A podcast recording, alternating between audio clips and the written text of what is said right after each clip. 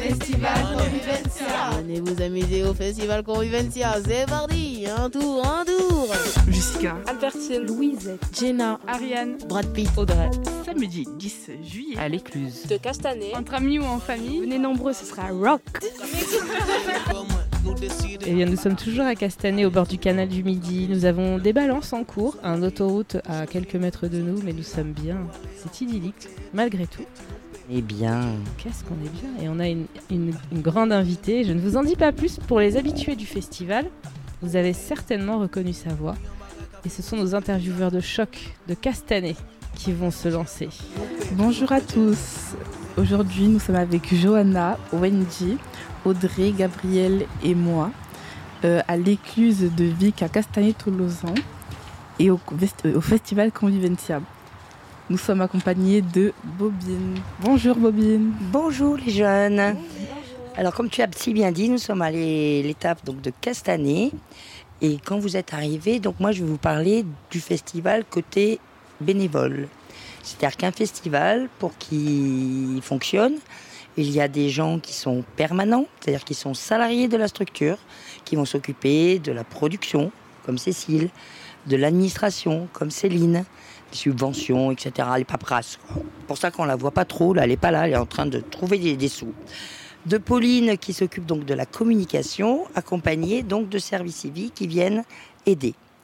Plus donc toute cette petite euh, fourmilière des bénévoles. Donc les bénévoles, c'est des gens qui viennent aider dans des missions. Euh, donc le matin, ils arrivent et ils sont hy- hyper importants parce que sinon tout le site ne pourrait pas se monter. Donc ils sont à l'installation du site. Donc vous avez vu que la péniche, elle se met ses habits de lumière avec la scène. Il va y avoir la lumière. Donc vous avez entendu tout à l'heure donc le son. Donc les artistes vont jouer sur cette scène. Donc il faut monter, il faut câbler, il faut brancher, que ça fonctionne. Après il y a le pôle information où on va donc justement accueillir les gens. On va leur expliquer euh, le- la soirée. Bon, maintenant, on a une autre chose, c'est l'enquête sur euh, le festival en transition. Vous en avez entendu parler? Non, pas trop. Bon, mais c'est pas moi qui vais vous en parler. Il y a des gens qui sont beaucoup plus compétents que moi. Parce que Juste- moi, je suis moi-même en transition. En transition, vous savez ce que ça veut dire? Voilà ce que j'avais posé comme question. C'est pas un changement euh, Les passages. Ouais, le ouais, passage. c'est passage d'un état à un autre. par. Voilà. Et nous, en l'occurrence, je vais vous donner juste un, un exemple que vous allez vite comprendre avant pour euh, donner à boire aux bénévoles, à l'équipe, etc. On utilisait des bouteilles plastiques. Donc on essaye de bannir le plastique, parce que bon après c'est difficile de recycler, il y a du pétrole dedans, etc. Donc on a instauré donc des bouteilles d'eau qu'on met au frais, qu'on sert comme ça, et des gourdes pour les artistes. Donc du coup on a beaucoup moins de déchets. Donc c'est tous ces petits, ces petits gestes euh, pour le climat, pour le bien-être. Donc ça va pour aller chercher ses légumes au plus près du producteur, etc. Enfin, je pense qu'il y a quelqu'un qui va parler, non, de, de, de- du festival en Oui, transition. Ce sera pas aujourd'hui, mais Voilà. Bon, on pourra vous pourrez après, euh, vous pourrez après l'écouter. Mais voilà, je vous ai donné l'exemple type du petit geste qu'on essaye de d'éliminer et de faire le tri des déchets. Donc voilà, ça c'est la grosse euh, la grosse partie du festival en transition. Donc pour revenir aux bénévoles, donc il y a toutes ces équipes, donc avec euh, à l'information, on va aider à la restauration pour faire la préparation des repas. Et moi, ma mission, c'est de gérer la cale. Donc la cale du bateau, vous êtes allé tout à l'heure, donc qui était un lieu d'accueil, donc pour vous déjà, euh, pour les artistes, pour les bénévoles, pour toute l'équipe. Donc mon, mon rôle en fait, c'est de vous apporter bah, le sourire, le, le le quand vous avez plus le niaque pour euh, aller faire ta mission euh, qui est en plein cagnard et qui voilà, Euh, faire des petites douceurs. Donc moi j'aime bien les petites douceurs, donc je fais des petits gâteaux, je fais des petites euh, des petits cakes salés, donc je prépare voilà, je prépare tout ça et je gère un peu les stocks et la propreté de la cale pour que ça soit un lieu euh, assez agréable. Voilà mon rôle. Donc euh, c'est euh, voilà, c'est un peu central puisque tout le monde vient euh, vient euh, me demander si s'ils ont besoin de quelque chose, soif, faim. euh, on fait attention au régime évidemment. euh, donc voilà, c'est un peu le, le- mon rôle et mon engagement donc de, du bénévolat. Vous voulez poser des questions? Oui? Wendy? Euh, Qu'est-ce que la péniche représente pour vous? Ah, c'est une bonne question. Alors la péniche, pour moi, je l'attends euh, chaque année avec impatience, surtout pour la navigation. Euh, bah, c'est le, lieu, le, point central. Quand tu vas dans une salle, c'est la scène. Et là, c'est le point central de notre festival, puisque c'est cette péniche qui va nous transporter sur le canal d'étape en étape, de ville en ville, et en plus à un rythme très lent. Donc moi, pour moi, c'est un, ha- un havre de sérénité, de paix. Euh, quel est votre vrai prénom, Madame Bobine? Ah, mais ça, je te le dirai pas, jeune homme. Ah, Moi, tu m'as toujours dit que c'était Bobine. hein. Je t'avais déjà posé la question. Tu m'as dit c'est Ah, Bobine. C'est Bobine. Euh, vous faites bénévole depuis combien de temps? Alors, je suis festivalière, on va dire, depuis une vingtaine d'années, je pense 18-19 ans, parce que j'allais à des étapes avec mes enfants. Et c'était euh, bah, la soirée où on prenait le pique-nique et on allait écouter euh, bah, de la musique, de la belle musique. Et c'était surtout pour l'ouverture d'esprit, puisque c'est une musique différente que ce que mes enfants écoutaient.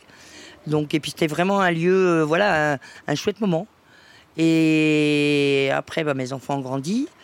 Et comme ce festival, je connaissais un petit peu les valeurs de la convivencia, de vivre ensemble, qui me correspondaient bien. Donc ce- cette mixité de gens, de, de, de, euh, de monde de toutes les cultures euh, et de ce partage. Donc euh, bah, j'ai postulé et on m'a accepté. Et ben, du coup, je suis restée. Et du coup, maintenant, j'ai été même un an présidente. Mais comme j'habite pas sur Toulouse, c'était compliqué d'aller à chaque fois sur Ramonville. Donc je sais pas. Enfin, je suis dispo, mais c'était compliqué en termes de. J'avais quand même une. Enfin, quand je vais en réunion, tu vois, j'ai une heure, une heure et demie de, de route. Donc euh, pour les filles, c'était pas très pratique. Et là, maintenant, je suis au conseil d'administration et bénévole. Est-ce que parmi tous les endroits euh, que vous avez euh, vus quand vous avez voyagé, il y en a peut-être un qui vous a le plus charmé? Ou Peut-être vous avez décidé d'emménager là-bas? Enfin, quel est l'endroit qui vous a le plus charmé, Moi, j'ai une préférence. Alors, en termes d'étape et de, de beauté de l'étape, c'est Aigues-Vives, donc celle qu'on fait lundi.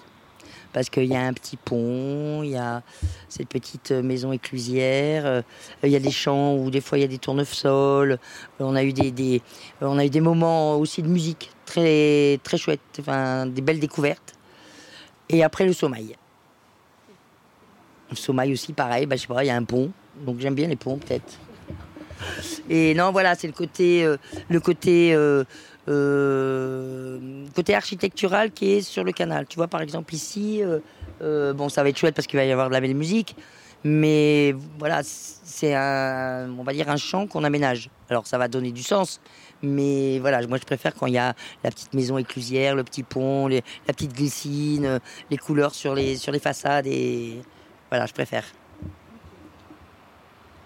Euh, Est-ce que vous voyagez tout le temps avec euh, les mêmes personnes?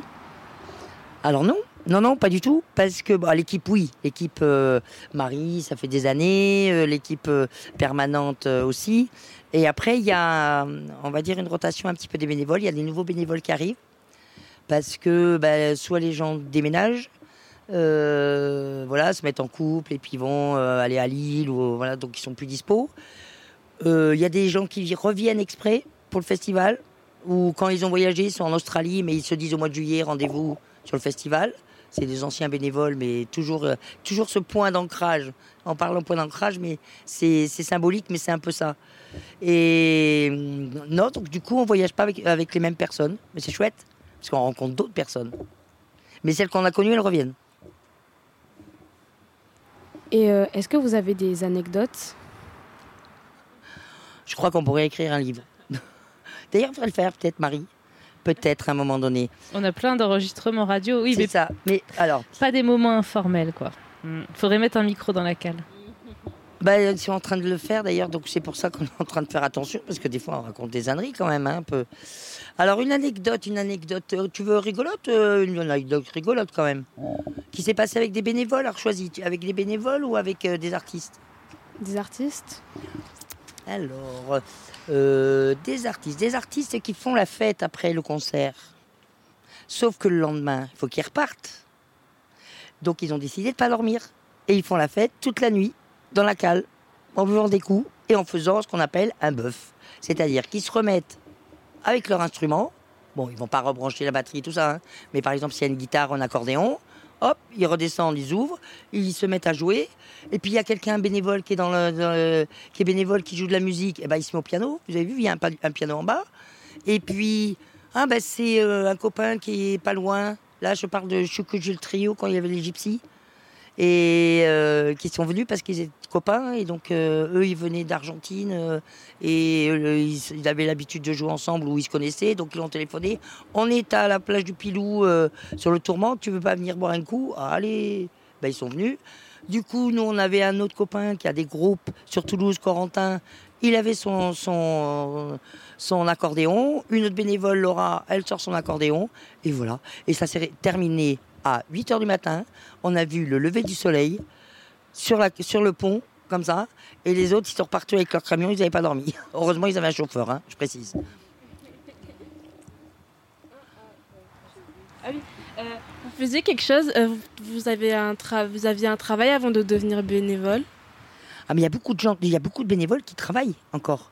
Alors, tu as toutes sortes de catégories. C'est euh, c'est ça qui est amusant parce que autant il y a des différences, il y a, y a toutes sortes de, de- de nationalités.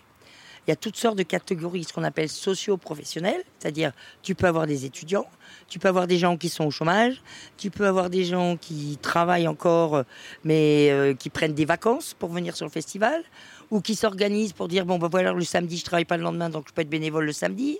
Il y a, il y a vraiment tout. euh, Oui, bien sûr. Moi, j'ai eu travaillé. Bon, là, maintenant, je suis pré-retraite, on va dire. Donc, ça va, j'ai eu du temps de libre. Mais pendant des années des années, je prenais des vacances pour le festival. Sur la joue. Oh, ben laisse-la vivre.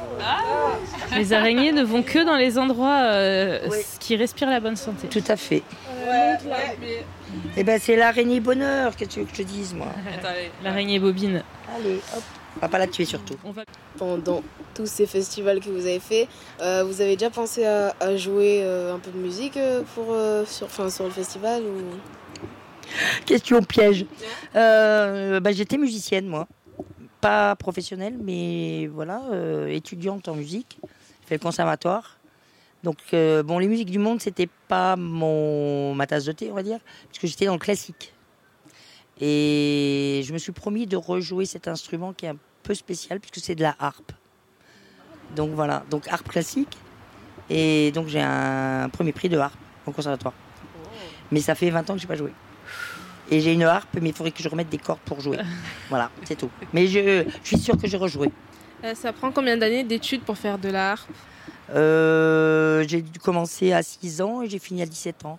Est-ce que vous comptez euh, bientôt arrêter d'être euh, bénévole? Ah bah, ah bah non. Ah bah non, ah bah non, ça, moi, c'est le sel de ma vie, ça.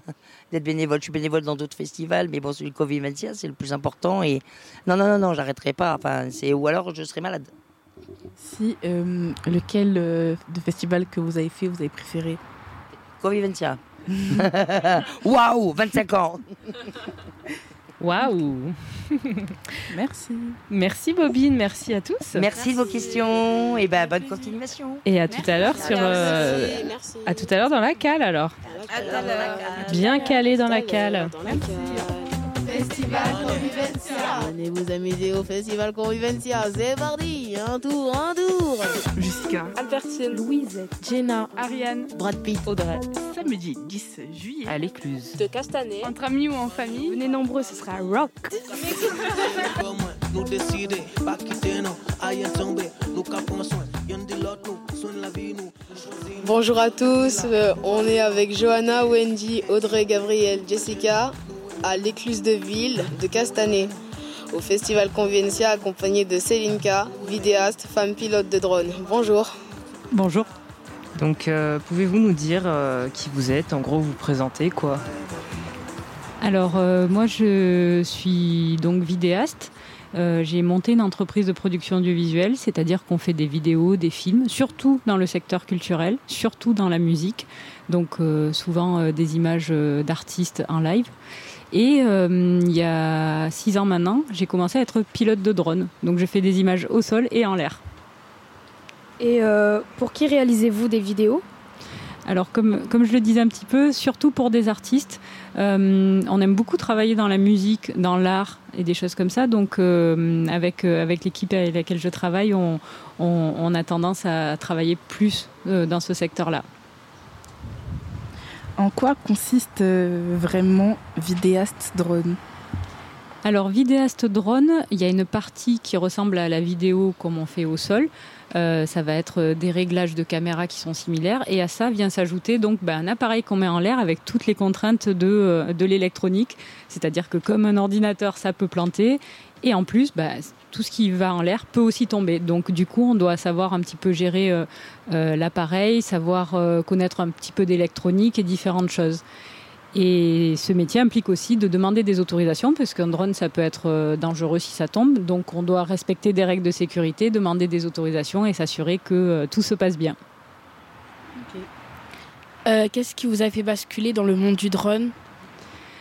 Alors, euh, c'est une rencontre avec euh, l'ami d'un ami qui était pilote de drone, lui, depuis 2009. Donc, il était vraiment au tout début euh, du pilotage de drone. Et donc, c'était un moment où j'étais en train de créer mon entreprise. Et on était en Corse, sur la plage. On buvait un cocktail, on était bien. Et puis, il m'a parlé de son métier et il m'a dit Bah, Pourquoi t'essayes pas? Et c'est vrai que c'est un peu bête, mais j'y avais, avais pas forcément pensé. Et, et, et je me suis dit, bah, allons-y. Et euh, à l'époque, euh, il n'y avait pas de diplôme pour devenir euh, pilote de drone, donc il fallait passer un brevet théorique du LM. Donc j'ai pris un bouquin et j'ai fini mes vacances en lisant des bouquins avec des calculs techniques, de la physique et tout ça. Est-ce que ça a été facile de passer de vidéaste à vidéaste drone? Alors c'est, ça ressemble euh, pas mal sur, euh, comme je disais, des réglages caméra, sur euh, la façon de, de, faire certaines choses. Après c'est très différent parce qu'on a l'habitude de filmer des choses au sol, donc euh, de, prendre des repères, de voir comment, euh, euh, quel angle on va, on va prendre pour filmer. Et quand on se met en l'air, eh ben, on découvre des angles qu'on voit jamais. Et notamment, tu vois, quand tu marches dans la rue, tu, tu, vas regarder naturellement des choses, donc tu vas avoir instinctivement des, des idées de ce qui peut être joli au sol, et t'as pas forcément ça quand tu es en l'air. Donc il y a toute une adaptation en plus du pilotage. Et le pilotage, c'est euh, pour moi, ça n'a pas été trop difficile, je pense, parce que euh, ça ressemble euh, à des jeux vidéo, en fait. Ça ressemble à une manette de jeu vidéo.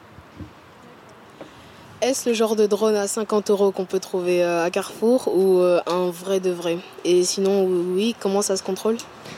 Alors, euh, j'en ai eu plusieurs et euh, ça a évolué parce que euh, les drones évoluent très rapidement. Ils deviennent de plus en plus petits en ayant toujours une meilleure qualité d'image, etc.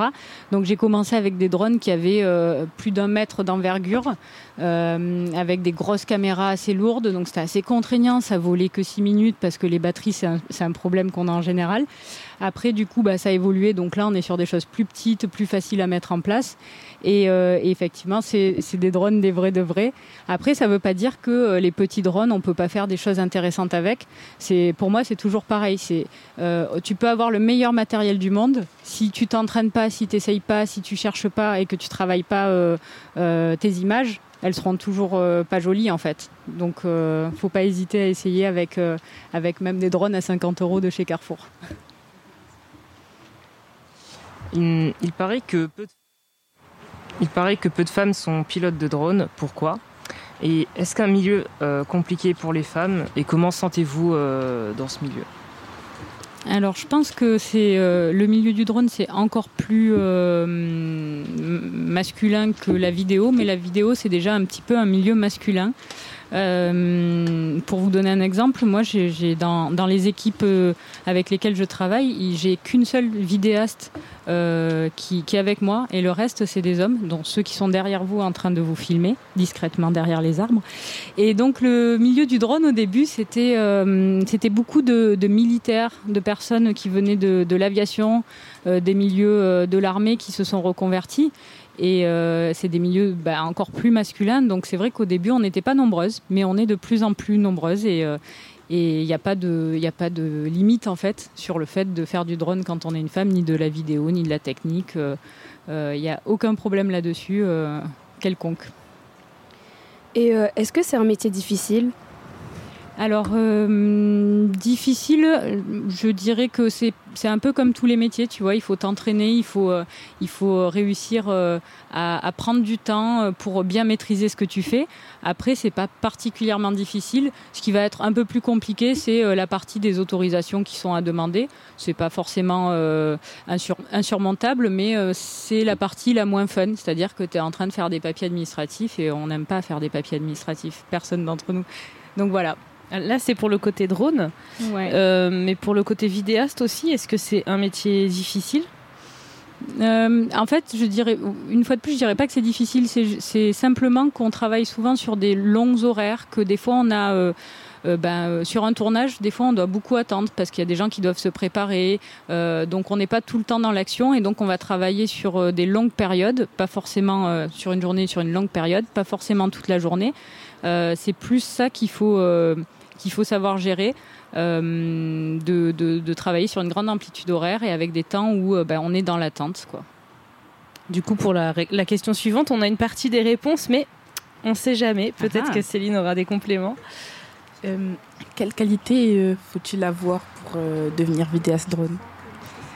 Euh, je pense qu'il faut bon un peu de patience du coup pour revenir aux autorisations. Euh, euh, quelle qualité après euh, Je je pense pas qu'il faille des qualités vraiment particulières. Je, je pense qu'il faut qu'il faut essayer. Après, c'est un peu comme pour tout. On a on a ou on n'a pas des prédispositions à faire certaines choses. Mais après, je pense moi sincèrement que ça se travaille et que quelqu'un qui n'a pas une prédisposition, bah, du moment que cette personne travaille euh, travaille, euh, euh, réussira quand même à faire des choses bien. Euh, Est-ce que vous avez des, exemples de reportages compliqués à nous raconter?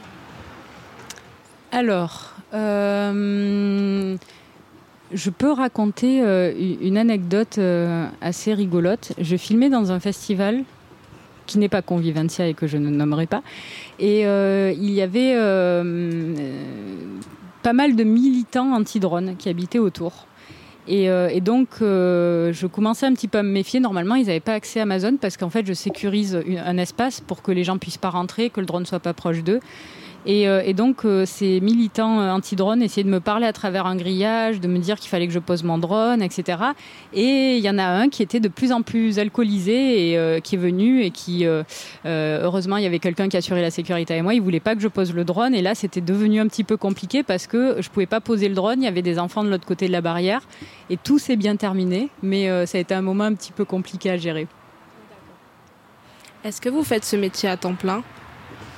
Alors, pas pilote de drone, mais euh, vidéaste à temps plein, ouais. C'est euh, un métier euh, passion. Le risque du métier passion, c'est de le faire à vraiment temps plein, c'est-à-dire de, manquer un peu de, temps pour soi. Donc c'est ça qu'il faut savoir gérer quand c'est un métier passion, mais, mais oui, c'est à temps plein. Faut-il des études particulières pour faire ce métier? Et si oui, lesquelles? Euh, alors, je vais répondre en deux parties pour euh, pilote de drone et vidéaste. Donc, pilote de drone, euh, maintenant, il y a une formation pratique et théorique à passer. Donc, ça, c'est absolument nécessaire. Après, bon, il faut s'entraîner quand même à côté, puisque la formation, c'est une semaine, et sur une semaine, on ne peut pas tout apprendre. Et sur la partie vidéo, ben, moi, j'ai pas fait de formation, en fait. Euh, c'est quelque chose qui me plaisait, donc j'ai toujours un petit peu travaillé jusqu'à que je décide vraiment d'en faire mon métier. Euh, et, les gens avec qui je travaille n'ont pas forcément fait de formation dans ce domaine-là. Donc, euh, donc euh, moi, je pense qu'on peut être autodidacte quand on a envie et apprendre et savoir faire. Et ça revient à ce que je te disais tout à l'heure, tu vois, sur le, drone à 50 euros à Carrefour. Bah, tu, peux commencer par toi-même avec ce que tu as et faire des choses super bien. C'est pas, euh, pas euh, le matériel qu'on a ou euh, avoir beaucoup d'argent pour avoir ce matériel-là. C'est le temps et l'envie qu'on y met derrière, selon moi. Donc, avant vidéaste et vidéaste drone, aviez-vous fait un autre métier? Oui, j'ai euh, j'ai passé dix ans euh, comme coordinatrice de projet dans le milieu associatif. Euh, J'en profitais aussi pour faire de la vidéo. Et, l'idée d'aller aussi de travailler en vidéo vers le secteur culturel, c'est que ça permet de, lier deux choses qui, m'intéressent ou en tout cas que je trouve importantes, à savoir un engagement, engagement associatif ou autre, et en même temps la vidéo, donc avoir ce regard extérieur et puis euh, euh, j'en- dis pas plus parce que je pense que j'allais déborder sur peut-être une suite de questions. Je m'arrête là.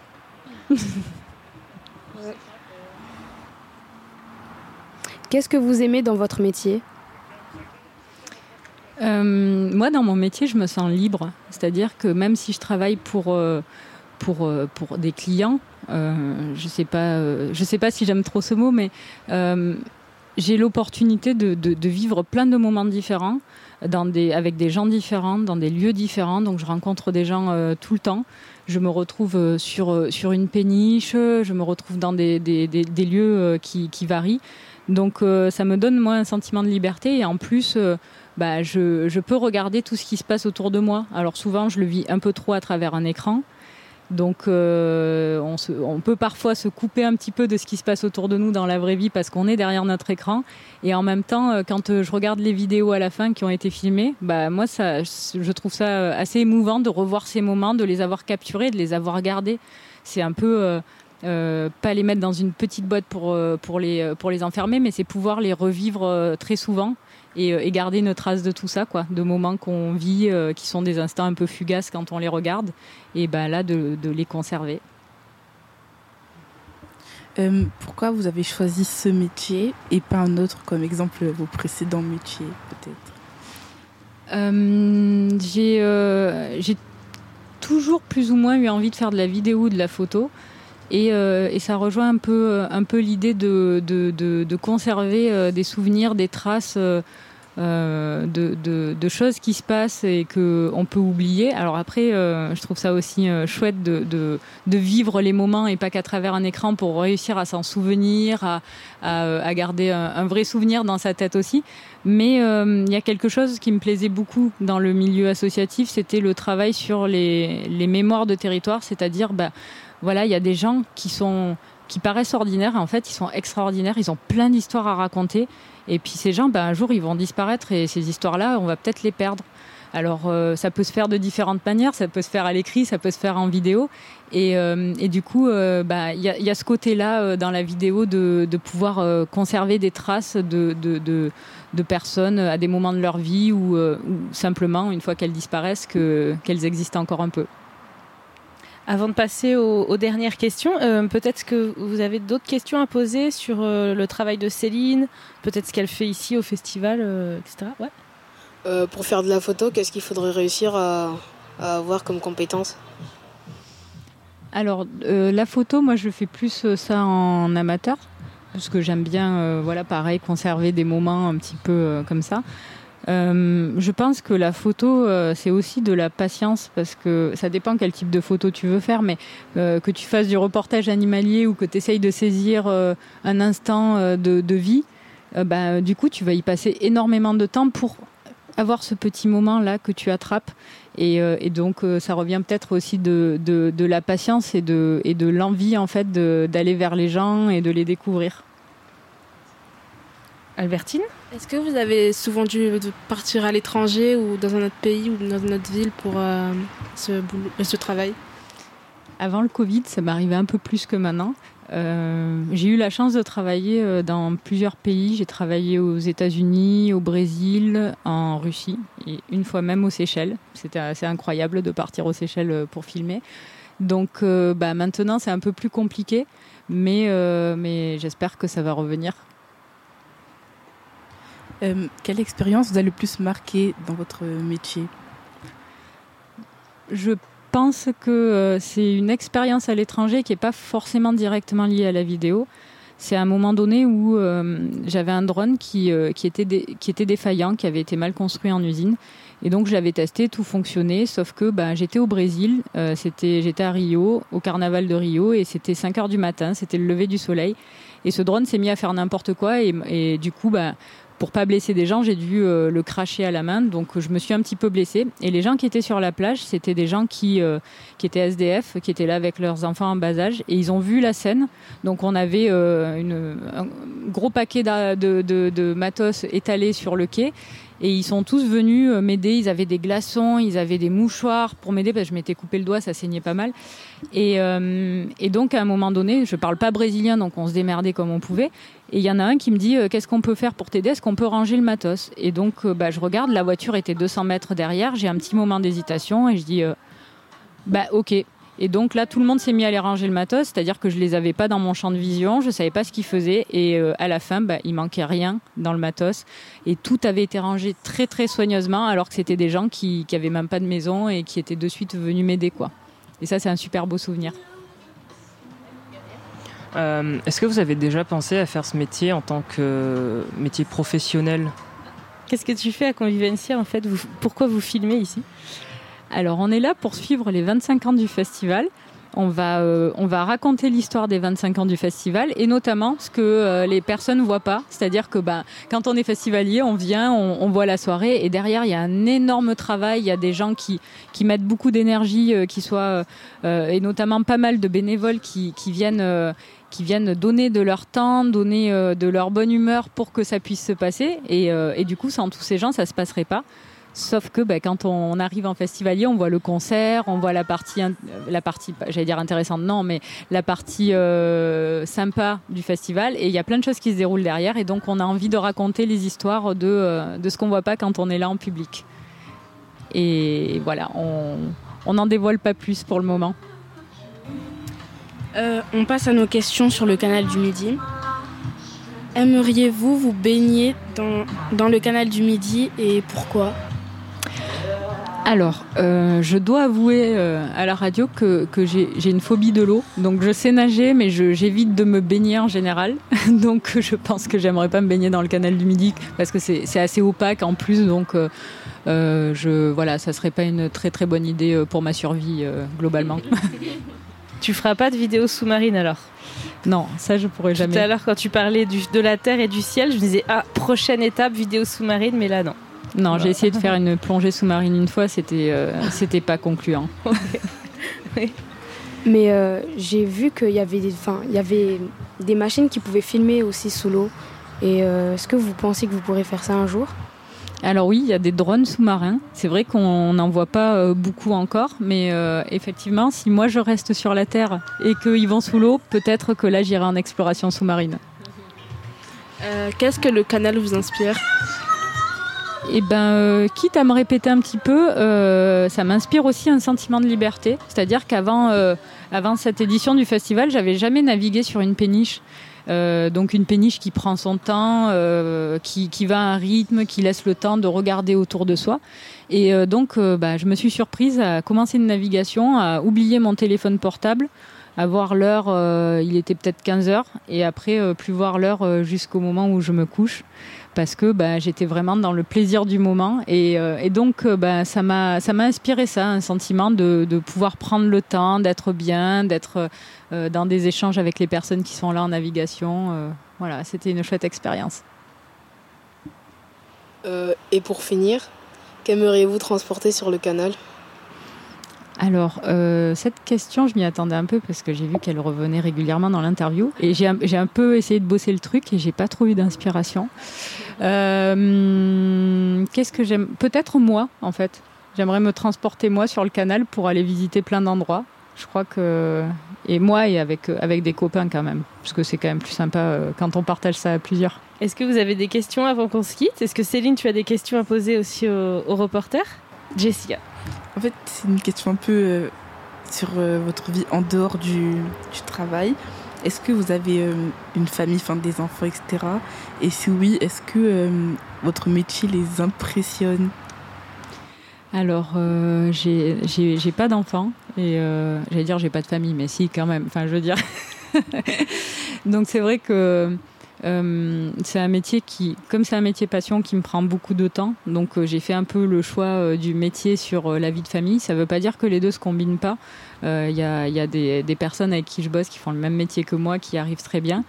Mais voilà, donc je ne sais pas si ça les impressionne vu qu'ils n'existent pas. Et moi, je voudrais vous poser une question. Est-ce qu'il y en a d'entre vous qui sont intéressés par la vidéo pour en faire un métier ou qui en font déjà peut-être? Avant, je voulais être euh, réalisatrice, mais euh, je sais plus trop. Qu'est-ce qui te fait douter? Euh, Mais parce qu'en fait, c'est pas facile quand tu commences. Les réalisateurs, enfin, ils se font. Il y en a, il y en a des principaux. Après, il y en a peut-être un peu sur le côté, mais on les connaît pas vraiment. Du coup, c'est compliqué pour se faire connaître, etc. Mais sinon, euh, j'aime bien la vidéo, les photos, etc. J'aime bien, j'aime bien tout ce qui est dans la vidéo aussi. Bah écoute, il faut essayer pour savoir. De toute façon, euh, moi je pense que euh, on ne fait pas des parcours en ligne droite dans la vie, donc il faut essayer, puis bifurquer, puis revenir à des choses, euh, et puis euh, ça sera toujours une expérience. Euh, moi, avant, je voulais être photographe parce que bah, j'aimais bien prendre des jolies photos, euh, bah, soit de ma famille, soit des paysages. Et du coup, tu veux plus devenir photographe maintenant? Non, mais j'ai pas vraiment de raison. Mais après, ça peut être, euh, ça peut être aussi euh, un- une passion ou un, un hobby à côté. Tu nous prendras en photo? Ok, Albertine?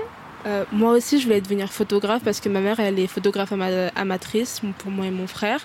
Et euh, par exemple, euh, elle travaille et à côté, elle fait euh, sa passion. Par exemple, là, elle va faire un mariage et vu qu'elle pouvait, vu qu'elle travaillera un jour aussi où elle devait faire un mariage, ben, je vais faire euh, des photos d'un mariage aussi pendant les vacances. Du coup, ben, j'aime, beaucoup, mais je, mais je, je le ferai pas en métier. Je, préfère continuer ce que je vais faire au lycée. C'est ben, c'est toujours bien des fois de garder des passions à côté parce que ben, quand euh, une fois de plus tu fais un métier passion, ben, tu te fais un peu absorber euh, par ça. Et, euh, et je pense que des fois, si tu sais pas où mettre la limite, tu peux t'écœurer de ton métier. Alors que, si, alors que c'est quelque chose que tu aimes à la base, et des fois, l'avoir en passion à côté, à côté c'est bien aussi. quoi. Puis c'est bien que tu aies, l'opportunité de faire des photos avec quelqu'un qui connaît la photo et qui te fait confiance. Ben, euh, merci d'avoir été avec nous, euh, Céline K. Merci. Et euh, bonne continuation euh, pour vous. Euh, merci d'avoir été là. On s'est bien amusé. On a posé des bonnes questions, je pense, qui nous ont interpellés. Oh oui.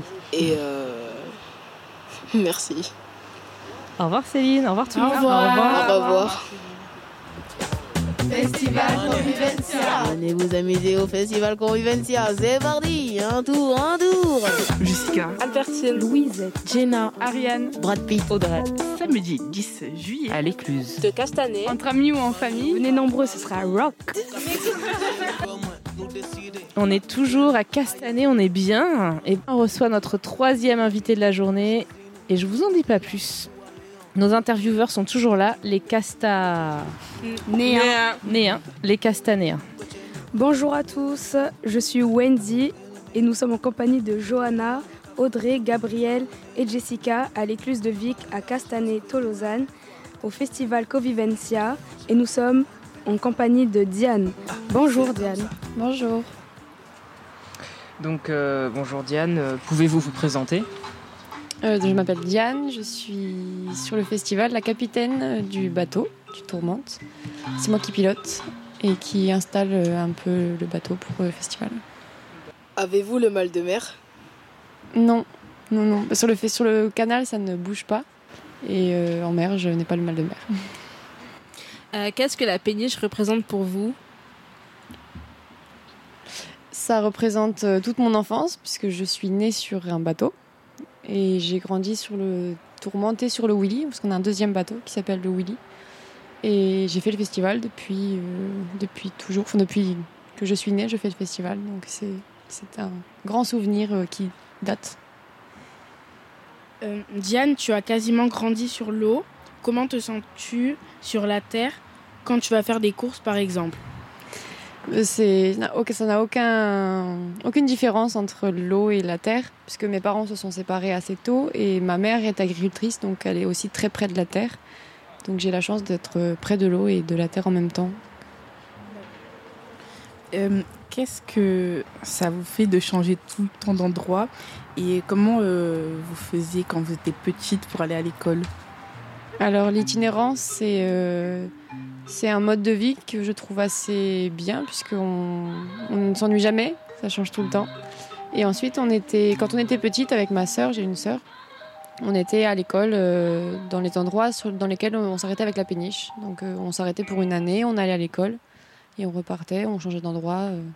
Après, on a été très fixe quand même. on est resté au même endroit avec l'autre péniche, le Willy, qui lui ne bouge pas. Est-ce qu'il y a des animaux du canal qui la nuit peuvent monter euh, sur la Non, péniche Non, attends, c'est là d'abord. Il faut une adresse. Pardon. Ah ouais. Euh, il faut une adresse pour aller à l'école. Comment on fait quand on habite sur une péniche? Eh ben, on, a, on a une adresse aussi. euh, donc le Willy, lui, il est euh, à Roubia et il a eu une adresse qui a changé avec le temps, euh, mais on a une adresse. Euh, combien de temps ça prend pour devenir pilote de péniche et surtout, qu'est-ce qu'on apprend Alors pour piloter un bateau comme le Tourmente, euh, qui est un bateau de commerce, il faut un permis commerce, le permis euh, groupe B. Il faut passer 100 jours sur un bateau avec un livret de service. Et après 100 jours de navigation sur un bateau où on remplit nos, jours comme un peu la conduite accompagnée pour la voiture. On passe un examen théorique comme le code de, de la route, mais sauf que c'est pour les bateaux. Et ensuite on passe une épreuve pratique pour apprendre, pour euh, montrer qu'on a appris pendant ces 100 jours à faire des manœuvres, à piloter le bateau, à s'occuper du moteur, à comprendre comment fonctionne un moteur de bateau. Et, voilà, et à la fin de l'épreuve pratique, on, on réussit ou on réussit pas le permis. Pourquoi avez-vous choisi avec votre famille de transporter le festival sur la péniche? Alors moi, j'ai rien choisi du tout, mais euh, D'ailleurs, si tu avais eu le choix, euh, non, je, je- s'il fallait le refaire, euh, je le referais. Et donc moi, je n'ai rien choisi puisque donc euh, c'est en 2000 quand je suis née que mes parents ont rencontré l'ancien président, l'ancien direct, l'ancien directeur du festival. Et, et en fait, il avait besoin d'un autre, d'un autre bateau. Eux venaient, mes parents à peine d'acheter le Tourmente. Et donc, il leur a proposé euh, d'aménager le Tourmente euh, pour faire le festival avec deux bateaux. Et donc, ils ont choisi de, de faire le festival, euh, sûrement parce que ça devait leur convenir, je suppose. Et donc, depuis 2001, ils ont fait leur première édition en 2001. Ça fait 20 ans cette année qu'ils font le festival Convivencia. Enfin, que nous, on fait le festival avec le Tourmente. Que transportez-vous d'autre? Alors le reste de l'année, mon père fait du transport de colis lourds. C'est-à-dire que c'est des transports euh, comme les convois exceptionnels qu'il y a sur la route. C'est des gros chargements. Donc là, c'est euh, des transformateurs, des transformateurs euh, pour EDF. Et euh, et ensuite, le reste de l'année, quand il fait pas du colis lourd, il fait du transformateur d'alimentaire, du transport d'alimentaire. euh, donc c'est des produits régionaux qui récupèrent chez des producteurs locaux tout au long du canal pour montrer que c'est possible de transporter toujours des choses sur le canal du Midi, puisqu'il n'y a plus de transport de marchandises. Euh, Est-ce que ça peut couler? Ça peut couler, oui. Ça peut couler. euh, ça peut, ça, ça- ça peut couler. Il y a des bateaux coulés sur le bord du canal, on en voit. Peu de péniches, parce que ça prend quand même beaucoup de place, donc on essaye de les enlever euh, facilement. Et nous, on- ça nous est déjà arrivé d'avoir des fuites.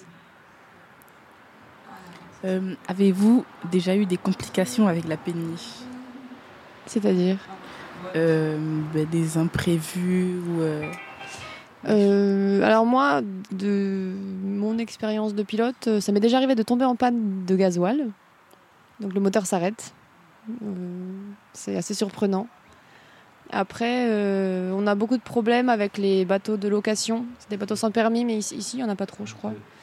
Dans le Minervois, il y en a beaucoup là où on est plutôt euh, stationné. Des bateaux qui sont loués euh, à des personnes qui n'ont aucune expérience et donc qui font euh, un peu n'importe quoi. Comme s'il y avait des gens sans permis sur la route et qui prenaient les ronds-points à l'envers. Non, c'est pareil. Sur le canal, il y a des gens qui savent pas trop faire. Comment ça se passe l'entretien? Et pour le bas du bateau, est-ce qu'il faut le sortir de l'eau? Oui, alors euh, bah, l'entretien extérieur de ce qu'on voit, ça s'appelle ce qui est hors d'eau. La peinture, par exemple, le vernis, euh, tout ce qui est euh, mécanique hors d'eau. Tu peux le faire n'importe quand, comme ça te va. Après, c'est un entretien qui est quand même assez régulier. Si tu veux que ton bateau soit un peu joli, il faut faire la peinture assez régulièrement. Et ensuite, tout ce qui est sous l'eau, effectivement, à part si tu fais venir des plongeurs pour surveiller les hélices, par exemple, il faut le sortir d'eau et le mettre dans des cales sèches, ça s'appelle. Donc on met le bateau sur des, grands socles en bois. Il se, enfin, on vide de l'eau, il se pose dessus et donc il est, euh, hors d'eau. Et grâce à ça, tu refais tout le carénage. Donc le goudron sous l'eau, en fait, euh, il y a du goudron sur le bateau pour l'empêcher de rouiller. C'est du métal. Euh, ensuite, il y a des anodes. C'est des, des, pièces de béton qui permettent d'empêcher le bateau de prendre les, les ondes électromagnétiques qu'il y a dans l'eau. Mais euh, ça commence à devenir un petit peu compliqué. Et ensuite, euh, voilà, tout, tout le reste, on peut le faire hors, euh, hors d'eau. euh, c'est c'est quand même assez facile. D'accord. Et est-ce que la péniche, la décoration de la péniche, c'est toujours la même chaque année ou elle change? La décoration qui est pour Convivencia? Oui. Non, elle change chaque année. Enfin, là, ça fait 5 ans, je crois, que Horizondo, et en- enfin, que les abattoirs, ils font le partenariat avec euh, Convivencia. Les deux premières années, on a eu la même artiste, c'était Maya Rocha. Et euh, ensuite, ça a changé euh, il y a deux ans. Non, je sais plus quand. L'année dernière, on n'avait pas d'œuvre parce que le- le- c'était un peu compliqué avec le, le coronavirus. Si, on avait la prairie. C'était l'année dernière? C'était pas il y a deux ans? Non, c'était l'an dernier. ouais. Ah bah oui, bah, donc on a eu la prairie de Béatrice Utrilla. Je- ça sortait de loin. Et, euh, et donc voilà, oui c'est vrai, c'était l'année dernière. Donc il y a eu une année où on avait, c'est je crois la première année où il y avait rien. Et là cette année donc c'est Samir El Cordi. C'est pas, pas pareil. Est-ce que quand on dort euh, sur la péniche, euh, il peut y avoir des mouvements et que ça vous réveille ou un, un truc de ce genre? Euh, non, alors ça bouge vraiment très peu, à part s'il y a un autre bateau qui passe à côté, où là on peut sentir un peu du mouvement. Après, c'est des bateaux, les péniches, euh, qui ont le fond plat en fait. Du coup, c'est pas comme sur les voiliers où ça, il y a beaucoup de gîtes. Le fond plat euh, permet de rester très stable et il n'y a pas de vagues sur le canal du Midi, donc ça ne bouge pas. On dort bien sur le bateau. Euh, Est-ce qu'il y a des animaux du canal qui, la nuit, peuvent monter sur la péniche? Les animaux du canal, euh, qu'est-ce qu'il y a comme animaux du canal? Non, après, à part les poissons qui, eux, du coup, ne nous dérangent pas.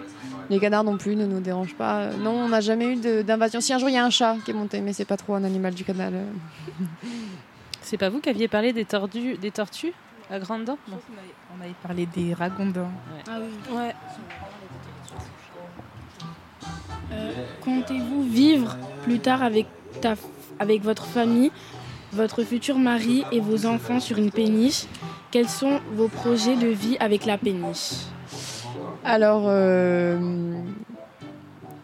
sur la péniche, je sais pas si je vivrai, je sais pas si je passerai ma vie sur une péniche parce que ça demande beaucoup d'entretien et c'est une grosse responsabilité, je trouve. Et je sais pas si quand je serai plus grande, j'aurai envie de prendre cette responsabilité ou pas.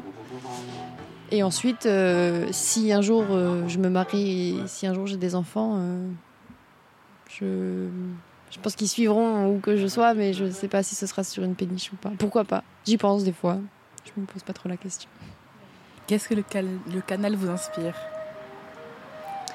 Eh bien, ça m'inspire beaucoup de choses. Ça m'inspire euh, un peu de sérénité. Je pense beaucoup de sérénité même. Euh, On est sur un autre, euh, dans un autre univers que le monde euh, de la route et que le, les, dans les villages qu'on voit. Parce qu'on va, va, on va plus lentement. On est dans un autre rapport à l'espace et au temps. C'est très agréable, je trouve, de naviguer. Après, c'est aussi quand même un peu mon bureau. C'est là où je travaille. Donc c'est comme on n'a pas forcément envie d'y passer toutes nos journées et tout, tout notre temps. Donc euh, des fois ça m'énerve, des fois je- j'en ai marre et je pars. Voilà. Mais, euh, mais ça va. Aimeriez-vous vous baigner dans le canal du Midi et pourquoi? Je me suis déjà baignée dans le canal du Midi plusieurs fois. Euh, c'est pas si terrible que ça, vu ce qu'il y a dans la mer, à mon avis. Si vous saviez ce qu'il y avait dans la mer Méditerranée, euh, je pense que ça vous dérangerait pas beaucoup de vous baigner dans le canal du Midi. C'est, euh, faut passer au-delà de la couleur un peu, un, un peu répugnante. Et Mais c'est tout à fait, euh, c'est tout à fait rafraîchissant quand on a très très chaud et ça arrive souvent sur le sur le festival. Après, je me baigne, ça m'arrive presque plus de me baigner. Quand j'étais petite, euh, Je me baignais tout le temps, mais maintenant je le fais plus trop. Donc euh, pour finir cette série de questions, qu'aimeriez-vous transporter sur le canal? Bah, je trouve que la culture, c'est pas mal. C'est un, c'est un, c'est un bon chargement pour, euh, pour un bateau. Après, ça fait pas vivre, euh, ça fait pas vivre le canal. Mais, euh, mais idéalement, je, je pense que j'ai été bien formatée par mon père, mais idéalement, je trouverais ça bien que le commerce revienne sur le canal du Midi, en tout cas. Parce que c'est dommage que le... qu'il n'y ait plus de bateaux, qu'il n'y ait plus de navigation, qu'il n'y ait plus personne, en fait et qu'il n'y ait plus d'entretien. Parce que s'il y avait des bateaux qui circulaient régulièrement, le canal serait un peu mieux entretenu. Mais, euh, mais transporter de la musique, euh, c'est aussi simple, c'est- aussi pas mal. Ouais, j'ai une question. Est-ce que euh, vous avez déjà eu des. Enfin, pas des tempêtes, mais exemple, il a plu pendant un festival ou il y a eu du vent, enfin beaucoup, des trucs comme ça? Alors ça nous, ça nous arrive souvent d'avoir de la pluie pendant les concerts. Enfin, ça nous arrive, non, ça nous arrive d'avoir de la pluie pendant les concerts. Ce qui euh, pose problème puisqu'il y a des instruments de musique, euh, la cale est ouverte, euh, elle est complètement découverte, même s'il y a la scène, la pluie tombe à l'intérieur du bateau. Donc c'est assez problématique. Et ensuite, ça nous est déjà arrivé, alors je crois que c'était en 2008, où il y a eu un- une très très grosse, très, très grosse tempête qui est passée là où on habite, donc un peu plus vers Narbonne. Il y a eu tellement de vent que les écoutilles, donc c'est ce qui recouvre le bateau, qui est gris, qui recouvre le bateau, qu'on en a deux qui se sont envolés qui se sont, sont partis là dans les champs euh, après, après le bateau. Et il y en avait, a une qui est partie dans un champ et une qui est tombée dans le canal. Donc euh, pour après pour aller récupérer une écoutille dans le canal, euh, c'était pas facile. Surtout que c'était en janvier, je crois, donc il a fallu aller dans l'eau et tout, c'était froid. Mais, mais ça arrive, c'est quand même rare. On n'est pas, pas sur des grandes tempêtes maritimes. Si j'ai bien compris, vos parents, euh, enfin, ils s'occupaient aussi du festival avant vous. Et euh, est-ce que du coup, euh, maintenant, ça leur arrive de venir avec vous sur la péniche? Alors, euh, mon père navigue toujours avec nous, parce je ne suis pas capitaine toute seule, mon père est aussi capitaine, on est, co-capitaine. Et il navigue, il navigue aussi là, il n'est pas là aujourd'hui parce qu'il avait une réunion à côté de Bordeaux. Mais, euh, mais il est là, après le reste du temps, il est là avec nous. Et euh, après, ma mère, euh, elle, elle navigue plus, parce que donc, quand mes parents se sont séparés, elle est partie, elle montait une ferme avec des animaux, et donc elle, s'occupe de ça. elle vient, elle vient plus, trop. Elle vient des fois, mais pour voir les concerts, mais elle navigue plus.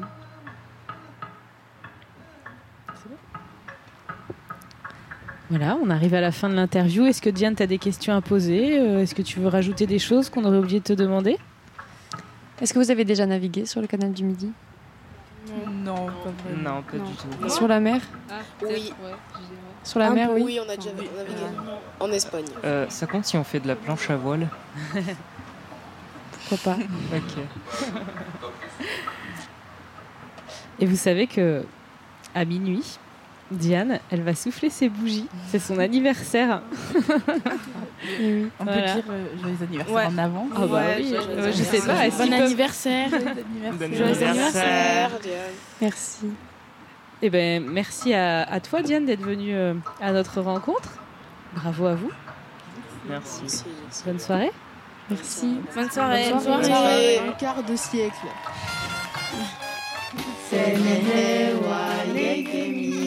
Duni Shauni Kwaila. Cumpleaños feliz, Festival Convivencia. Cumpleaños feliz. Joyeux anniversaire, Festival Convivencia. Ah.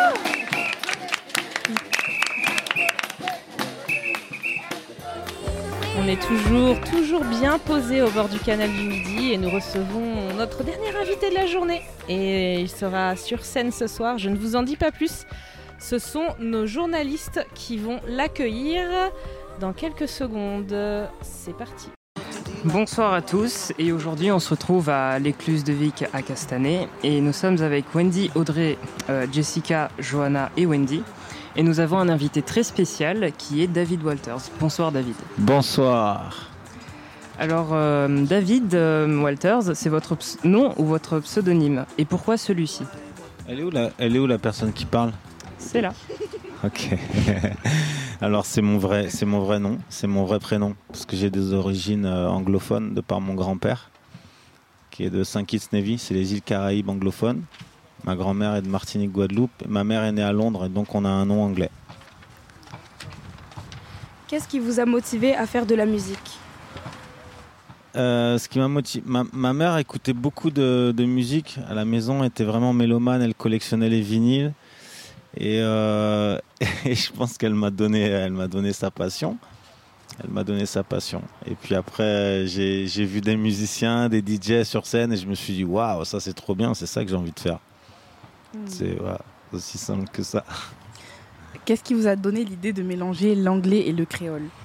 En fait, ben, c'est- c'est c'est un peu ce que je disais, ça, ça fait écho à mes origines, parce que euh, ma, ma mère est, est née à Londres euh, et, et, euh, et ma grand-mère est en Martinique, ma mère était en Martinique aussi. Et je sais pas, en fait, au début, je, je chantais, c'était un, c'était un truc très très personnel. Je crois que je chantais pour la famille, pour ma grand-mère et tout ça, parce que j'ai commencé à chanter avec ma grand-mère des chansons en créole. Et j'ai gardé ce truc-là comme si elle m'avait donné quelque chose, tu vois. C'est, je sais pas, c'est important pour moi. Et j'ai- toujours fait de la musique pour me faire plaisir et faire plaisir aux, copains et à la famille. Donc j'ai gardé le créole avec moi et l'anglais euh, de même. C'est vrai que je chante pas beaucoup en français, j'ai pas grand-chose. Il y a du monde, il faut dire. Où avez-vous passé votre enfance? Alors j'ai passé mon enfance. euh, en fait, moi je suis un enfant de la DAS, donc euh, je suis né à, je suis né à Paris. Après j'ai fait des familles d'accueil et ensuite j'ai été dans un centre pas très loin d'ici, à Hoche. Et euh, voilà, j'ai grandi en France. Ensuite j'ai fait beaucoup de sport. J'étais sportif de haut niveau, donc je venais souvent à Toulouse, au Krebs. Ensuite j'ai signé à Bordeaux. Et donc euh, voilà, j'ai passé beaucoup de temps ici, mais énormément de temps aux Antilles aussi, parce que toute ma famille est là-bas. Donc euh, je suis toujours rentré pendant les vacances. Et c'était quel sport? Je faisais de l'athlétisme. Euh, je faisais du saut en longueur. Au début, j'ai commencé par le saut en hauteur, et ensuite j'ai fait du sprint et du saut en longueur. Et voilà, c'était presque comme mon métier. Je faisais ça tous les jours. J'ai fait ça pendant beaucoup d'années. et Je faisais les championnats de France. Voilà. Euh, dans votre famille, y a-t-il d'autres musiciens? Ouais, il y a d'autres musiciens. J'ai un cousin, Christophe, qui est, qui est trompettiste et qui a joué avec des grands groupes euh, de l'époque, genre Touré Kunda, des groupes comme ça. Et, euh, et voilà. Après, il y a- il y, a beaucoup de mélomanes. Il n'y a pas de musiciens qui sont, dire, qui vivent de ça, mais dans la famille, les petits cousins, ils sont, font du beatmaking, du hip-hop. euh, Les anciens, ils jouent du piano. Tout le monde sur les instruments. Et ma grand-mère, même avant de mourir, genre deux mois avant de mourir, elle est venue chez moi et elle, elle insistait, voulait absolument que je lui commande une trompette. Donc voilà. Est-ce que les gens dans votre pays dansent sur votre musique ou, une autre, ou autre chose? Euh, j'ai- alors j'ai de la chance. euh, bon, bon, mon, mon pays c'est la Martinique, c'est une île. hein. Euh, c'est une île colonisée qui a été colonisée par la France, donc ça fait partie du territoire français. Même si on a des, comment dire, on a des traditions qui sont très fortes, des traditions afro-caribéennes. Et c'est vrai que je suis assez heureux parce que, euh, comme je disais, te disais tout à l'heure, moi je, chan- chantais en créole pour la famille et pour les amis et tout. Et aujourd'hui, euh, je vois qu'au pays, ils commencent à écouter ma musique, ils me font venir en concert et tout. Et pour moi, le, le- la, la victoire dans ce que je fais, c'est juste ça, quoi. C'est juste de pouvoir aller chez moi et de, de jouer, et de voir que les anciens ils me font ouais le texte ou la musique ou tu vois ou les jeunes et tout. Je vois, voilà, c'est quelque chose qui me touche. Ça me fait plaisir. Euh, combien de temps euh, ça vous prend de faire un son? Des fois, franchement, ça prend 10 minutes. Et des fois, ça prend des années. C'est marrant parce que c'est comme si tu avais un espèce de répertoire dans, dans ta mémoire. Il y a plein de tiroirs. Et tu mets plein de plans, tu mets un bout de texte, un bout d'un riff, un bout de une harmonie. Tu as des idées qui sont là. C'est Être artiste, c'est toujours occupé dans sa tête parce que tu es toujours en train de construire quelque chose comme un grand puzzle. Donc, euh, donc je te dis, des fois, il y a tout qui s'aligne et euh, tu vas pas réfléchir, tu es avec quelqu'un ou tu es seul comme ça et tac, tu prends la guitare, tu fais un riff, boum, tu as trouvé le refrain, il y a plus qu'à mettre le couplet. Il y a des morceaux qui sont spontanés comme ça, et souvent c'est ces morceaux-là qui marchent d'ailleurs sur scène parce qu'ils sont pas trop, euh, pas trop réfléchis, ils sont, spontanés. Et après il y a des morceaux où c'est plus émotionnel et tu te dis là, celui-là j'ai vraiment envie de bien le faire, nanana, et tu prends des années pour, pour le faire. Il n'y a pas vraiment de règle quoi. La règle finalement, ce qui fait qu'on termine les morceaux, je crois, c'est les deadlines c'est quand ton producteur il te dit bon ben là euh, il va falloir qu'on bosse sur le prochain album là tu te dis bah c'est comme les devoirs et tout hein. c'est pareil hein. quand tu sais que tu as l'interro de demain là t'accélères Quelle est la chanson qui vous a pris le plus de temps à faire? Ah la chanson qui m'a pris le plus de temps à faire je pense que le gars avec qui je bosse il, il rigolerait parce qu'en fait euh, la vérité, c'est que tant que c'est pas fini, tant que j'ai pas envoyé les morceaux chez l'ingénieur du son pour presser le, le, disque, je suis tout le temps capable de faire des modifs et de dire. Euh, donc c'est un peu tous quoi, parce que j'aime bien euh, les choses bien faites. Donc je, ça prend du temps. Je peux pas te dire combien de temps, mais ça prend du temps. Dis-moi. Euh, on a écouté et regardé le clip de votre chanson Mama. Ouais. Et pourquoi on, a, on entend votre grand-mère à la fin, Ouais. alors que le titre de la chanson ben, s'appelle Maman. Parce que je parle de finalement, je parle de la relation, je parle des mamas. C'est c'est un truc un peu plus ouvert. C'est comme quand ta mère, elle te donne des conseils. Surtout euh, la, la relation euh, mère-fils, c'est assez. Il y a quelque chose de très particulier. Et euh, ma grand-mère donnait des conseils à ma mère, ma mère m'en donnait. Et j'a- j'avais ce truc parce qu'elles étaient très proches. Et euh, en fait, j'ai écrit cette chanson pour ma grand-mère. On l'entend dedans parce qu'elle est venue chez moi. et euh, j'ai dit, mamie, viens dans le studio et tout. Donc elle est là dans le studio et je lui pose plein de questions sur notre vie, sur la vie de la famille. Nanani, nanana. Et mais, sauf que j'ai mis un micro en haut, tu vois. Et mamie, elle me regarde, elle me fait, Ouka, espionnez-moi. Elle me dit, t'es en train de m'espionner Je lui dis, non, mais je veux juste un peu les histoires. Et en fait, là, elle m'a raconté toute l'histoire de la famille, le grand-père qui arrive de Saint-Kitts, qui va à Londres, leur rencontre, tatati, tatata. Et j'ai gardé ce, ce petit bout parce que dedans, elle dit, euh, elle parle du voyage un peu. Et le voyage, ça vous concerne parce que c'est un peu quand vous quittez la maison, quand vous allez quitter la maison, les parents, vous avez fini vos études et tout, vous partez. Il y a toujours un ancien qui dit n'oublie pas, n'oublie pas d'où tu viens, n'oublie pas, te la raconte pas trop, n'oublie pas que tu viens de là et qu'il faut toujours rester, euh, tu vois, solide. Quand tu sais d'où tu viens, tu es solide, peu importe où tu vas, tu as tes racines avec toi, tu as tout ce que tes parents t'ont pris la tête, tout ça, tu te rends compte que finalement c'est des cadeaux. Et c'est une chanson un peu comme ça que je voulais écrire. Et finalement, cette chanson, elle, elle, elle m'a un petit peu dépassé parce qu'elle devient un peu universelle. Tu vois, il y a les mamas ou les enfants, des fois, qui s'intéressent à cette chanson. Voilà, c'est, mais c'est au départ, c'est assez personnel. Alors juste euh, dans la régie, les deux suivantes, on va pas les poser du coup parce qu'il y a répondu. On va direct sur euh, est-ce que c'est vous qui avez Est-ce que c'est est-ce que c'est vous qui avez tourné les images de votre clip? Lequel, quel clip? Lequel? Euh, Mama Ah, Mama. Alors, figure-toi, Mama, c'est des images d'archives. Euh, en fait, euh, les images d'archives, c'est un peu comme les bibliothèques. Tu peux aller quelque part et tu vas acheter des images d'archives d'une époque. Et je voulais raconter justement l'époque. C'est bizarre, mais je voulais raconter l'époque de mon arrière-grand-mère. Tu sais, moi, j'adore les femmes de ma famille. Mon arrière-grand-mère, elle me. C'est mon idole, ma grand-mère aussi, ma mère aussi. Et j'avais envie qu'on se projette dans cette époque caraïbe un peu 60-70 et qu'on voit des images comme ça, tu vois. Et donc j'ai acheté des images euh, d'archives et c'est ma copine qui les a montées. Et c'était voilà, c'était vraiment un super trip parce que c'est le premier titre que j'ai sorti, Mama, euh, de, de cet album Soleil Créole que je viens vous jouer ici ce soir. Et voilà, c'était le premier clip et on a décidé de faire ça. Par rapport à euh, ce que vous venez de dire, du coup, vous travaillez avec votre copine? Alors non, j'évite parce que. Mais euh, ma copine, c'est une femme qui est très euh, comment dire, elle est architecte et elle s'intéresse à beaucoup de choses, à la photo, à la vidéo et tout et, et au graphisme. Elle a toujours voulu faire plein de trucs pour moi et avant qu'on démarre cette tournée, avant que j'ai un petit peu de moyens pour sortir le disque et tout, c'est elle qui me faisait les logos, c'est elle qui me faisait des, des plein de trucs, tu vois. Même la scénographie, on l'a faite ensemble. Tu vois, elle peut pas, peut pas s'empêcher. Mais j'ai décidé, pour notre amour, que c'était bien qu'on travaille pas ensemble. Parce qu'en fait, dans le boulot, je suis insupportable. tu vois Parce que je veux toujours que tout soit calé et que ce soit comme j'ai envie.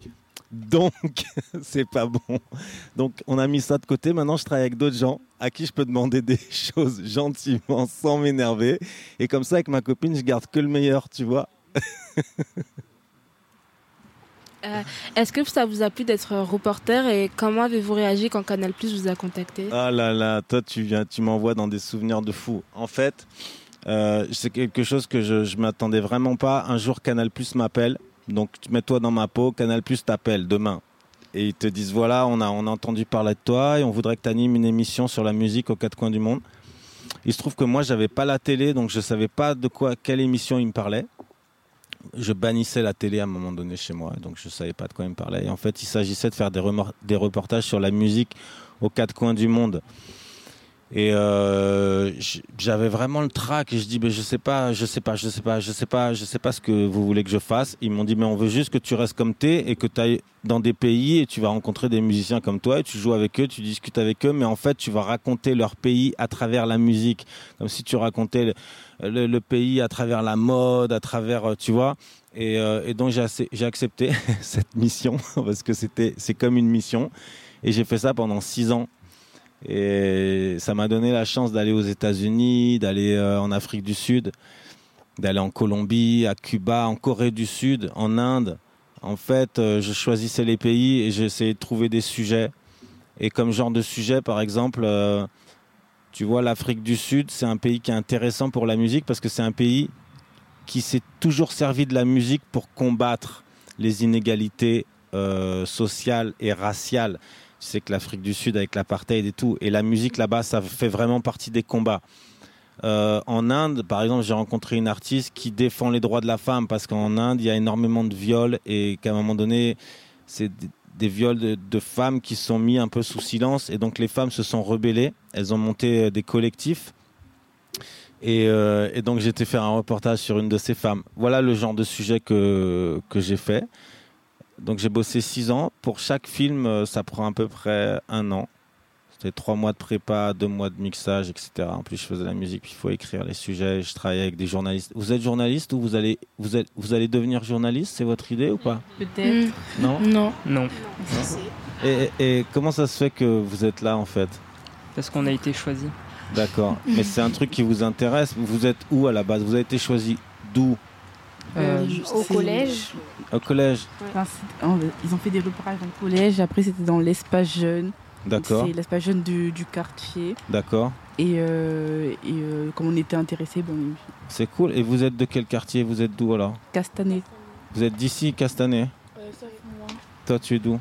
Euh, de Toulouse. Ah, de Toulouse. Où Oui. ça à Toulouse? Euh, bah, vers les minimes D'accord. et aussi vers les ponts jumeaux. Ok, d'accord. Bon, quand je faisais de l'athlé, là, j'étais à Hoche, j'avais signé à Hoche, j'avais une copine ici à Toulouse. Elle habitait au Mirail, elle s'appelait Sarah. Elle était super. Et qui c'est qui a pris cette initiative de vous, de vous inviter ici?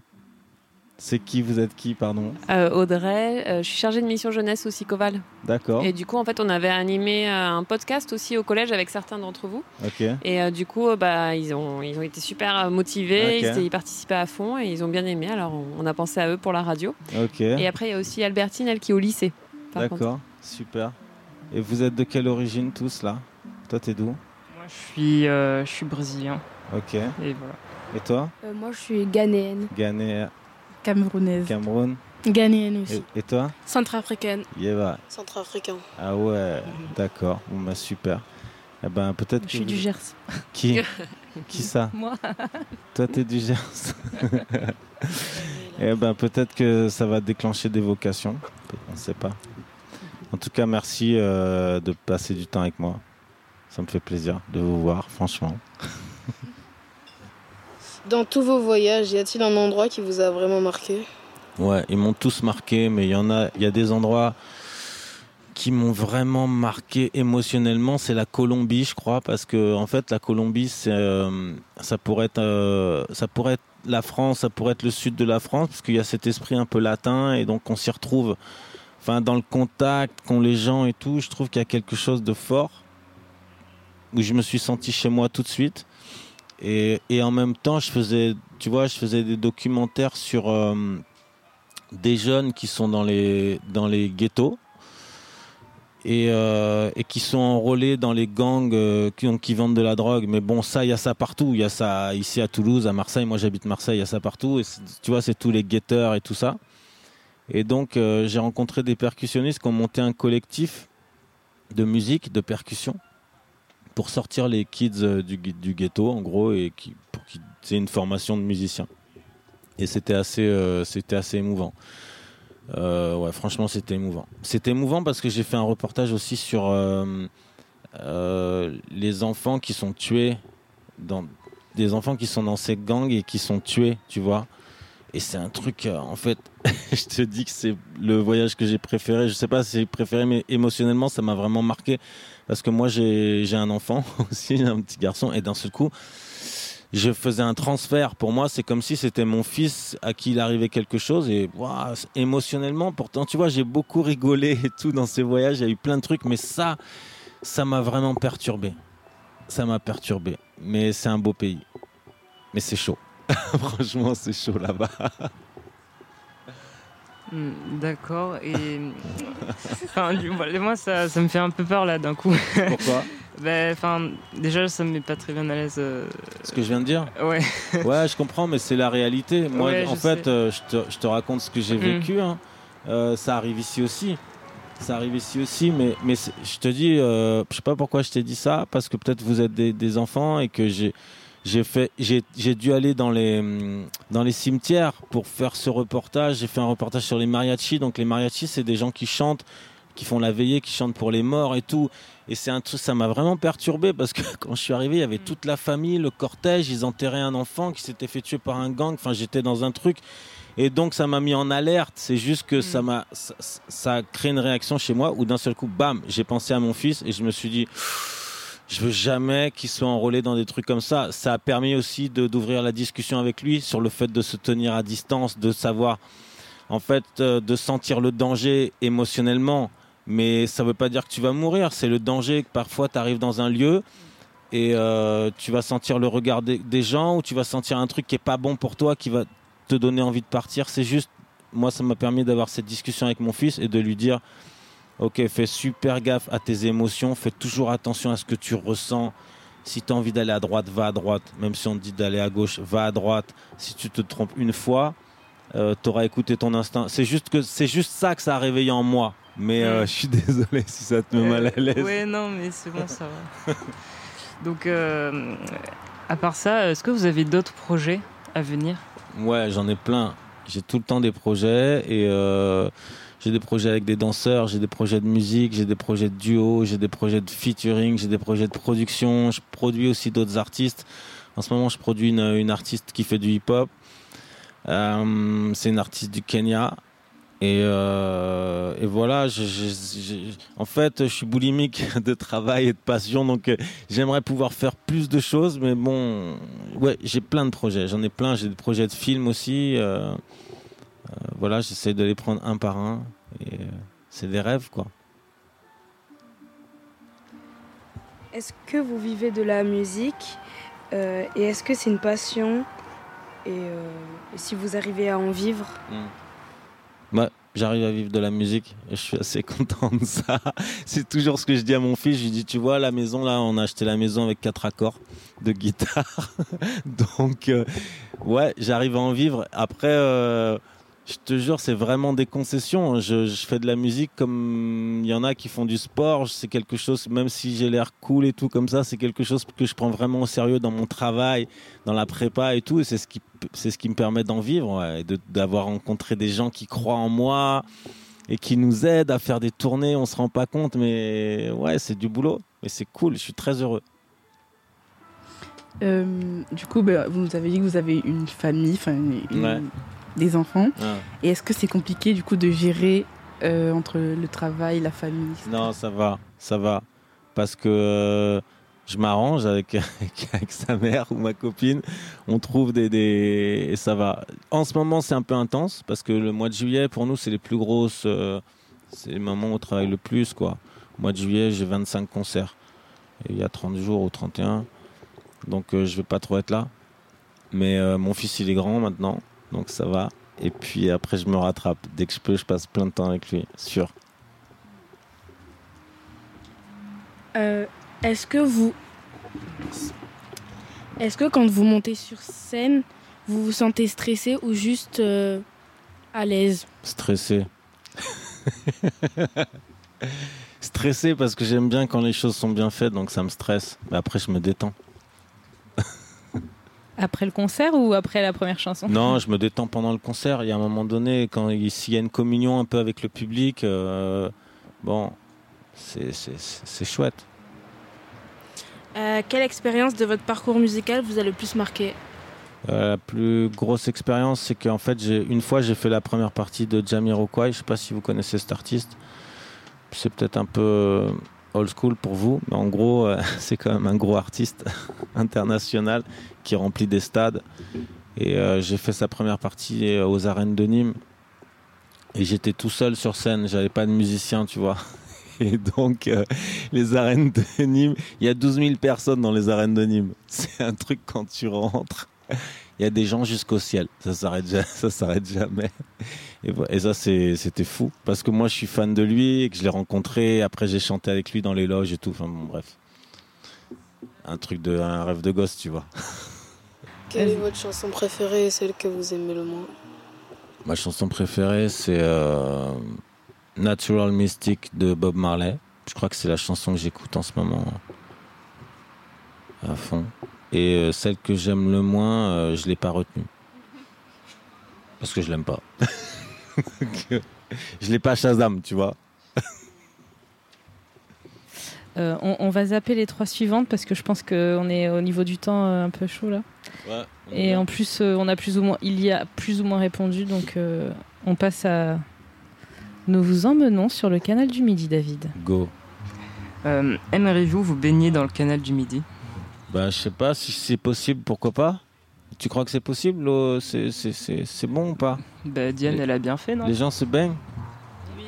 Tu l'as fait? Non, il y a une artiste tout à l'heure qui a dit qu'elle a fait plusieurs fois Uh-huh. et que en vrai, euh, il faut faire abstraction de ce qu'il y a dans l'eau parce qu'en vrai, il n'y a pas grand-chose. Ok, ça dépend si on. est- Je me rends pas compte si Toulouse c'est avant ou après le courant, tu vois. Enfin, tu vois, le- je, je me Ça dis. part à la mer. Ça par part là. à la mer là. Donc Toulouse est là-bas. Donc Toulouse est là-bas, donc je sais pas s'il faut se baigner. Mm. Je sais pas, j'en sais rien. Je me re- je me rends pas compte, mais euh, si on me dit que c'est safe, ouais, je me baignerai. Moi, j'adore me baigner. Je- je- je- J'adore nager. Je nage trois fois par semaine. J'habite à la mer. Je me baigne tout le temps.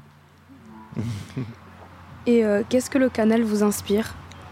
Là, euh, je, je peux parler juste de l'endroit où on est. C'est vraiment très apaisant parce que tu vois ce canal, tu vois l'eau là, c'est glacis, c'est beau, le reflet. On est, il y a de la verdure partout, des arbres et on est. Il y a la, péniche. Ce soir, on joue sur la péniche qui est absolument magnifique. On voit que c'est une péniche d'époque. On voit que c'est un site. euh, Enfin, c'est incroyable quoi. C'est hyper apaisant en fait comme, comme lieu et ça fait du bien. T'as envie de te poser là. tu vois? Voilà, ça me fait ça. Euh, Qu'aimeriez-vous transporter sur le canal? Ma vie, je crois que je, je me verrais bien. euh, En fait, tu vois, le, le- tu vois les gens à gauche là, le bateau qu'ils ont? Euh, c'est pas une péniche, ça, ça ressemble à une vedette un peu, un truc comme ça. C'est ça, ça me plairait bien de louer ça un week-end, tu vois, deux trois jours et de descendre euh, un peu avec ma copine, les enfants. Cool. Je, je- je me vois bien faire ça, ouais. Qu'est-ce qu'elle a dit, Diane, la capitaine, tout à l'heure? Vous vous rappelez? Sur les gens qui louent des bateaux et qui n'ont pas de permis. Ah oui, Vas-y, euh. Ah ouais. Ils, ils savent pas naviguer. Mais C'est un moi- peu comme si on mettait des gens qui n'ont pas de permis voiture sur euh, la Ah, route. Donc, Ah ouais. il faut bien faire attention, David, si vous moi, j'ai le permis bateau, hein, excusez-moi. Ah, ça va. ok. On est arrivé au bout des questions. Vous en avez d'autres à rajouter? Ah, Johanna. Non, c'est pas moi. Euh, pardon. Jessica. Jessica. Euh, Enfin, on l'a zappé, mais j'aimerais quand même vous la poser. Euh, Est-ce qu'il y a des sons que vous avez fait mais que vous n'avez pas sortis ou que vous avez gardés pour vous ou Ouais. pour votre famille? Il y en a plein, ouais. Bah déjà, quand mon fils il est né, j'ai fait une chanson direct. mais je l'ai mise, euh, non, je l'ai mise dans un album, mais je l'ai mise au fond, tu vois, au bout. Genre l'album, il s'arrête et tu, tu l'as oublié, il tourne encore et au bout de 20 minutes, le morceau, il, arrive. Et il y a sa mère qui chante dedans et tout. bien. Voilà. Bah, je peux pas, j'ai du mal à- parce que quand je l'écoute, ça me fait pleurer. Je te jure. C'est un truc de fou. Parce que je l'entends, je l'ai enregistré quand elle est née, tout ça. Bon, bref. Mais euh, ouais, et après, il y a plein de sons que j'ai pas sortis, que j'ai mis de côté parce que pour moi, ils sont pas encore finis, mais je les, je les aime. Donc, ouais, il y en a.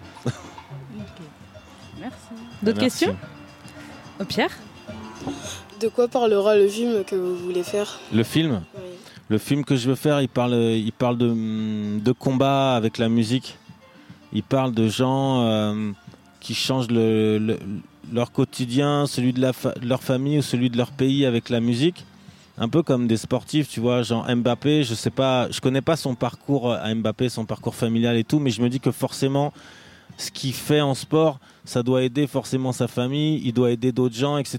Donc moi j'aimerais faire un film là-dessus, mais sur la, sur la musique, j'ai pas mal de sujets, il y a pas mal de gens qui m'inspirent pour ça. Euh, Est-ce que ça a été compliqué quand vous avez commencé la musique d'après en vivre Enfin, le temps? Un peu. Ça a été un peu compliqué parce que. euh, En fait, j'ai eu de la chance quand même. Parce que je me suis. en- C'est comme si je m'étais donné un an.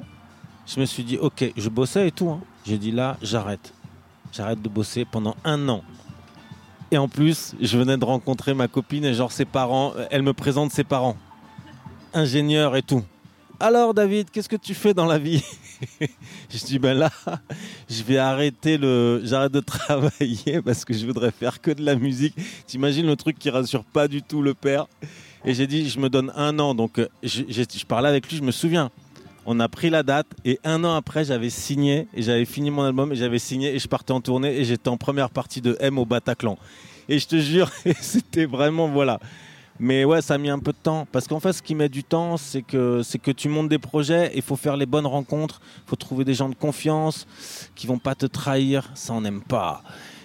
Et qui vont te, qui vont faire que, qui vont, qui vont t'aider, qui vont faire que ton projet, va décoller. Et ces personnes-là, euh, elles existent. Il y en a partout pour tous les projets qu'on fait, franchement, hein, pour tout ce qu'on va faire. Ces gens-là, ils existent, ils sont là, il faut juste les trouver. Euh, ça fait combien de temps exactement que vous faites de la musique? Euh, ça fait 17 ans. Tu vois, mon fils, il a 17 ans. ça fait 17 ans que je fais de la musique. Et l'année d'avant, c'est l'année où- que j'ai pris pour, pour, pour apprendre. Et avant, je faisais du, du sport et des petits boulots. Enfin, quand j'ai arrêté l'athlé, j'ai fait plein de petits boulots. Ouais. Euh, Qu'est-ce que vous conseillerez à quelqu'un qui aimerait se lancer dans la musique, mais euh, pour qui c'est un peu compliqué? Euh, bah, franchement, hein, je pense que si ça paraît compliqué, je pense que c'est un projet qu'il faut garder un peu de côté. Et je pense que ce genre de choses, ça se prépare en fait. Tu vois? C'est comme si tu, vas tout mettre en place autour de toi pour à un moment donné te donner du temps. Donc déjà, le premier truc, c'est de travailler. La personne qui veut faire, je sais pas, du cinéma, qui veut être ingénieur, peu importe, qui veut faire... Enfin, là, on parle de métier artistique. Je pense qu'il faut travailler. Il faut travailler sa voix, travailler ses instruments, travailler le, ce, que, ce que tu veux faire.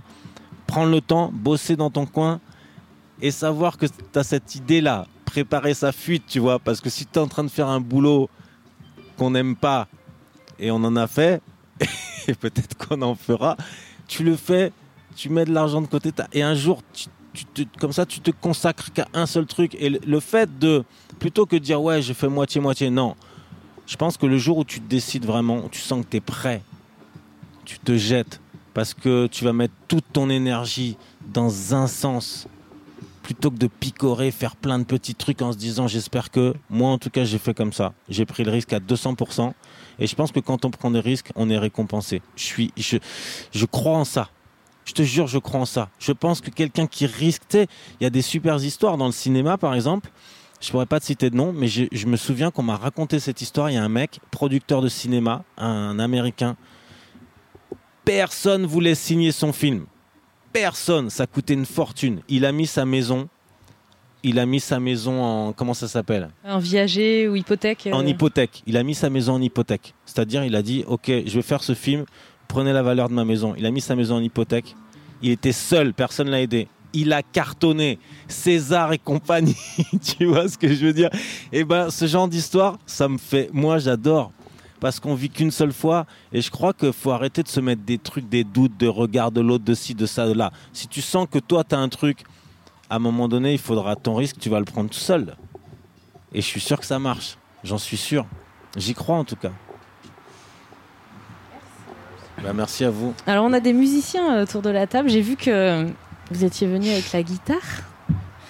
Ah ouais, c'est une guitare électrique. tu, veux, tu veux que je joue un morceau là? Non, je sais pas. Après, il y a Gabriel aussi qui, Gabriel qui a amené son violon. Ah ouais, c'est qui Gabriel? Ah génial Et du coup, je sais pas. Est-ce que Moi j'ai. Alors c'est une guitare électrique, c'est ça le problème. hein. ah oui, Ah, on n'a pas de. Tu vas pas l'entendre. Ouais. Mais Est-ce euh, que- tu peux jouer du violon et moi je, fais, je te chante un truc dessus. Hein. Euh, c'est de la musique classique par contre, c'est genre. Ouais. Enfin, ok. Bah, on- sinon, sinon j'écouterais. Alors tu sais, je viens de faire un album avec un musicien classique qui s'appelle Vincent Segal et qui joue du violoncelle.